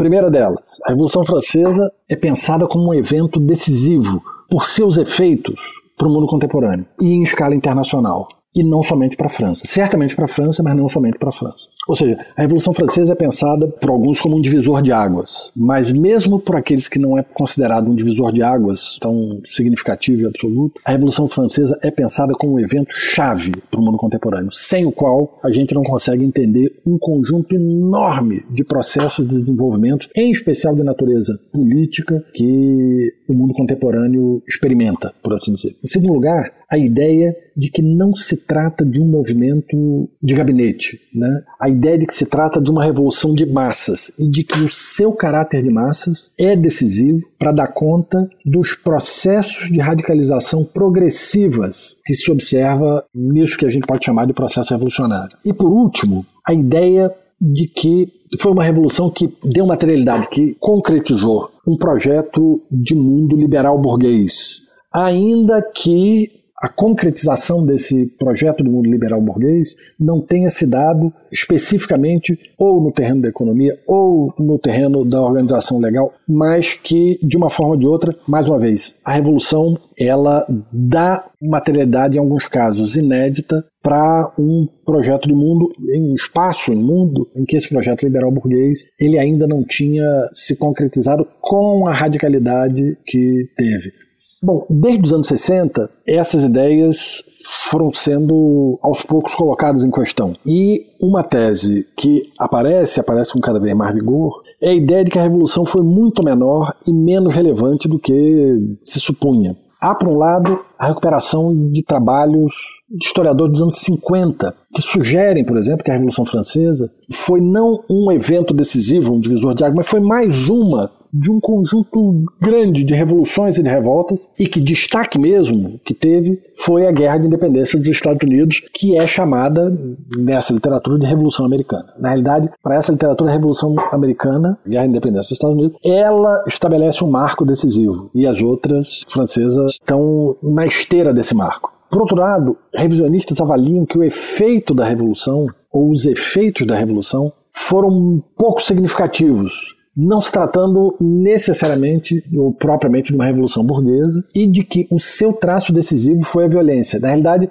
vai-se um pouco mais além e diz assim, ó, se colocado na balança, as inovações ou as novidades foram muito menos importantes do que a própria violência. A violência foi mais significativa do que as próprias novidades, do que as próprias coisas que a revolução inaugura. E alguns sugerem a ideia de que as mudanças que a revolução implantou elas estavam mais ou menos encaminhadas. Não precisava da revolução para isso. A revolução foi desnecessária, ou teria sido desnecessária, porque esse conjunto de mudanças estava já em curso no mundo no entorno e, e também na França. Bom, essa discussão e esse conjunto de teses emerge com força nos anos 80. O bicentenário, sem a menor dúvida, é um elemento importante dessa conjuntura, mas a Guerra Fria é o outro elemento chave. Assim. Essa discussão emerge antes da comemoração do bicentenário em 1789, em 1989, e é levada a efeito principalmente por historiadores conservadores, alguns marcados nitidamente por um anticomunismo muito forte. E alguns deles com um foco muito grande na deslegitimação do marxismo das interpretações marxistas, da história por um lado da Revolução Francesa por outro. E isso porque a Revolução Francesa tem, não só no espaço intelectual francês, mas em especial no espaço intelectual francês, a Revolução Francesa é um patrimônio importante como evento, como referência histórica de um campo mais amplo da esquerda. Então, em alguma medida, desqualificar ou minimizar impactos, efeitos, relevância da Revolução Francesa é, em alguma medida, entrar num debate político na própria sociedade francesa, um debate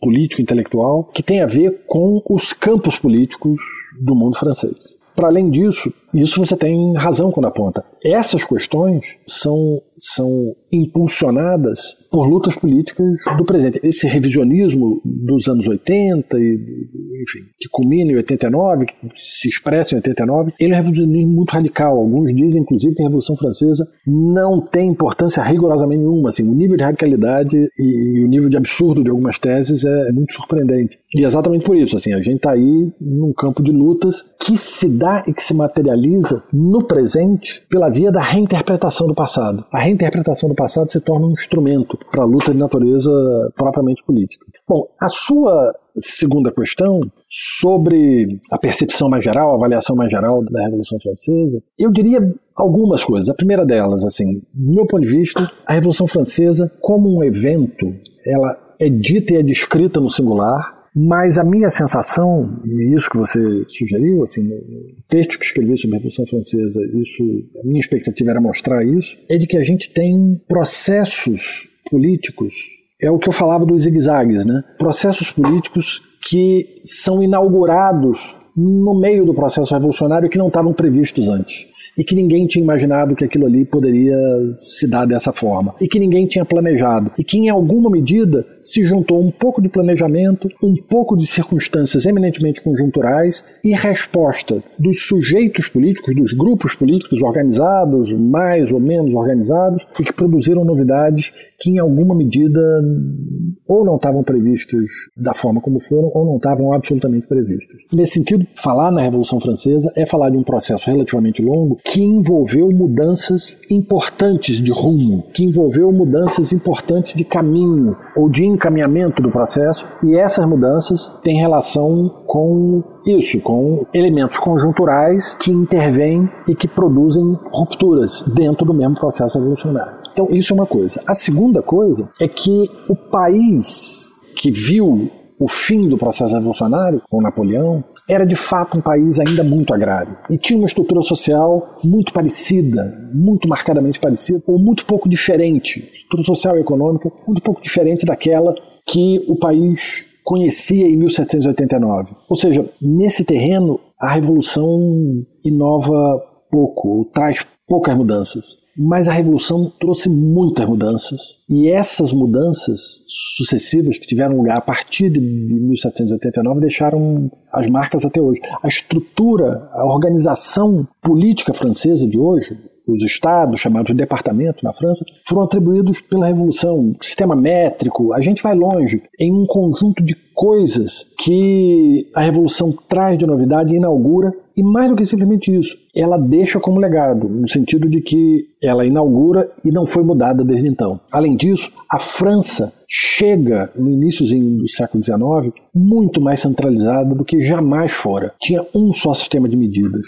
tinha um conjunto de legislação só que regia imposto, cobranças locais, ela chega em mil, no início do século XIX sem a estrutura jurídica do antigo regime, sem o conjunto de privilégios. E eu repito, assim, falar de privilégio aqui é falar de legislação para grupos específicos, de leis privadas, né? Ela chega no início do século XIX com uma igreja católica tendo perdido brutalmente o seu poder como instituição, ainda que seja uma instituição muito importante. A França se torna um país constitucional. E ainda que os governantes deem pouca bola para a Constituição, eles promulgam constituições porque ser um país constitucional é importante. A partir de um determinado momento, os governantes franceses passaram a ser pensados, entendidos como representantes do povo. E a França deixou de ser pensada ela mesma, de forma cada vez mais ampla, como sendo a propriedade de uma casa dinástica, por assim dizer a França se torna um país de um grupo que, bem para frente, vai se definir, se identificar como um grupo nacional. Todas essas coisas, ou seja, os franceses, né? a França se torna um país dos franceses e não um país do rei da França. Todas essas coisas abrem caminho, pavimentam uma estrada para a construção de uma França burguesa e de uma França liberal, que é um processo que vai andar de mãos dadas com o crescimento progressivo, com a expansão progressiva do capitalismo. E isso vai se afirmar, vai levar até o final do século XIX, início do século XX para se afirmar. Mas, fazendo uma avaliação também global, a Revolução Francesa foi tão ou mais importante por aquilo que ela prometeu, no sentido de que, mais do que aquilo que ela consolidou, que ela deixou consolidado, as promessas da Revolução Francesa fazem parte intrínseca do legado da Revolução. Da mesma forma como é parte do legado as tentativas feitas para implementar as suas promessas, é, é, desde as formas de organização política até a própria violência que acompanhou o processo.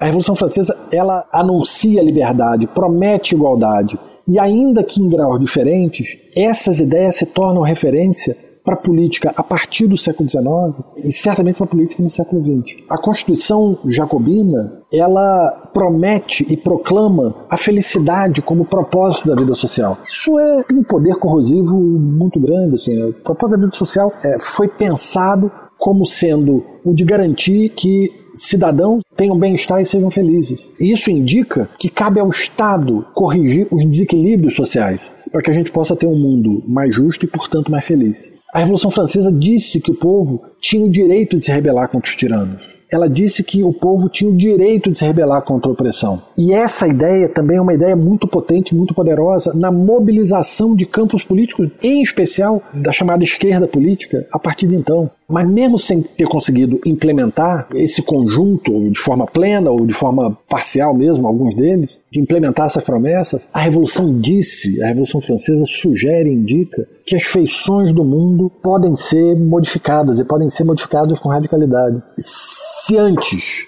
fazer um futuro diferente uh, uh, envolvia um leque relativamente pequeno de possibilidades, limitado de possibilidades, a Revolução Francesa amplia brutalmente o leque de alternativas do que, que a gente pode fazer com o futuro. Essas foram portas abertas pela Revolução Francesa que nunca mais se fecharam. Essas são portas que alimentaram projetos utópicos desde o século XIX até hoje projetos utópicos que imaginam sociedades diferentes e que dizem é possível a gente pensar em sociedade diferente em especial a gente falando do campo da esquerda política, mas certamente também outros campos e outros terrenos da política beberam dessa água de que o mundo pode ser mudado e mudá-lo cabe a nós, pessoas do mundo. Né? Ele não só se muda sozinho, como não é imutável. Então, assim, nesse sentido, pensar no legado da Revolução é pensar nesse conjunto de portas que a Revolução abre e que elas ficam abertas, escancaradas e gente passa por essas portas até hoje. E isso é muito significativo, não é pouco significativo.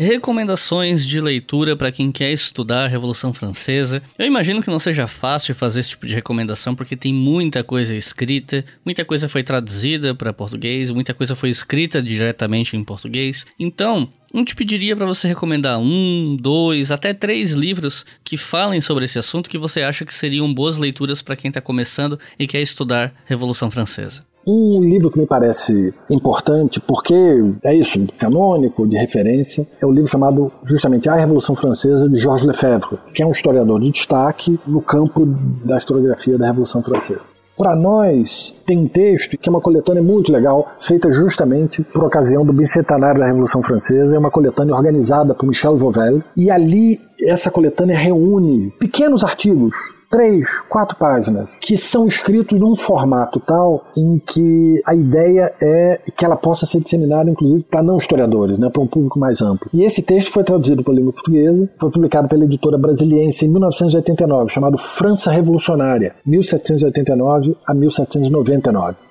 E, por fim, um panorama sobre a historiografia da Revolução Francesa e sobre as formas como ela foi tratada e politicamente aprendida é dado para gente por um livro que eu acho muito legal, do Eric Hobsbawm, chamado Ecos da Marselhesa. O subtítulo é Dois Séculos que Revêm a Revolução Francesa. Foi publicado nos anos 90, 96 e foi escrito também no âmbito das celebrações do Bicentenário. Esses três eu acho que são textos que tendem a expectativas diferentes e o texto do Michel Vauvel traz muita gente de tendências diferentes, de campos historiográficos diferentes, mas todos historiadores muito qualificados que escrevem sobre aspectos muito diversos do evento chamado Revolução Francesa e que nos dá acesso quase como uma enciclopédia de pequenos textos, mas que nos dá acesso a isso, a uma multiplicidade de abordagens e de tratamentos do fenômeno. Né?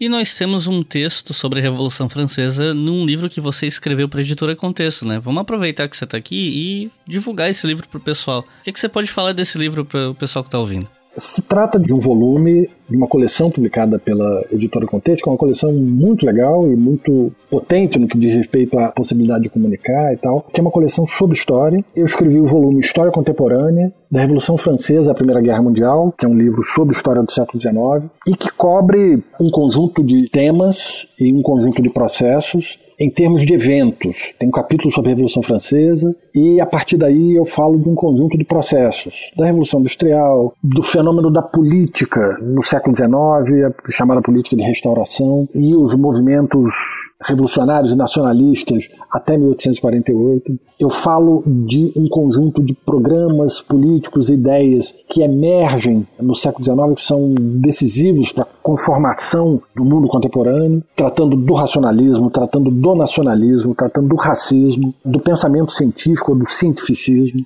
Eu trato um pouquinho de política internacional em um capítulo, de relações internacionais entre Estados e do fenômeno do imperialismo. E, por fim, é um capítulo que tem expectativa de nos oferecer um panorama do final do século XIX, dessa passagem do século XIX para o XX, em que é isso, eu tenho expectativa de oferecer quase como uma fotografia do clima, do ambiente nessa passagem do século XIX para o XX na Europa. Né? Então é isso. Luiz, gostaria de fazer alguma consideração final? Não, eu queria te agradecer muito pela gentileza de ter me convidado, pela possibilidade de falar. Eu acho que o teu podcast tem uma importância enorme por causa do alcance, porque é, é, trata de história. Eu acho que tratar de história publicamente é muito bom e nesse nosso tempo é cada vez mais importante, porque a gente vive um tempo muito marcado por um obscurantismo em relação ao conhecimento, em relação às ciências, em relação a aquilo que nós temos de conhecimento acumulado. E nesse sentido, eu acho que o teu podcast ele é um marco importante, porque dissemina e porque tem um alcance que é o alcance que ele tem. E mais uma vez, muito obrigado, Iclis. Eu é que agradeço pela presença, pelas palavras e espero que a gente possa gravar mais no futuro. Já tô cheio de ideias, inclusive. então é isso, pessoal. Muito obrigado por terem ouvido até o final. Peço que vocês compartilhem com os amigos. Se você for professor, fique à vontade para usar em sala de aula também. Eu sei que nesse momento de atividade assíncrona, né, que caiu na boca dos professores e alunos, é útil ter um episódio assim. Então, esse episódio está aqui para vocês também. E peço que vocês considerem colaborar com o História FM e os demais podcasts que o Leitura Obrigatória produz no Apoia-se, né? apoia.se barra. Com dois reais por mês vocês já ajudam a manter o podcast no ar e cinco reais por mês vocês podem ouvir os episódios com antecedência. Então é isso, muito obrigado e até a próxima.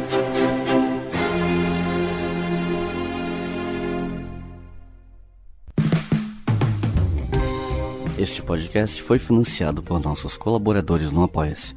Acesse apoia.se barra e contribua para manter este projeto educacional gratuito no ar.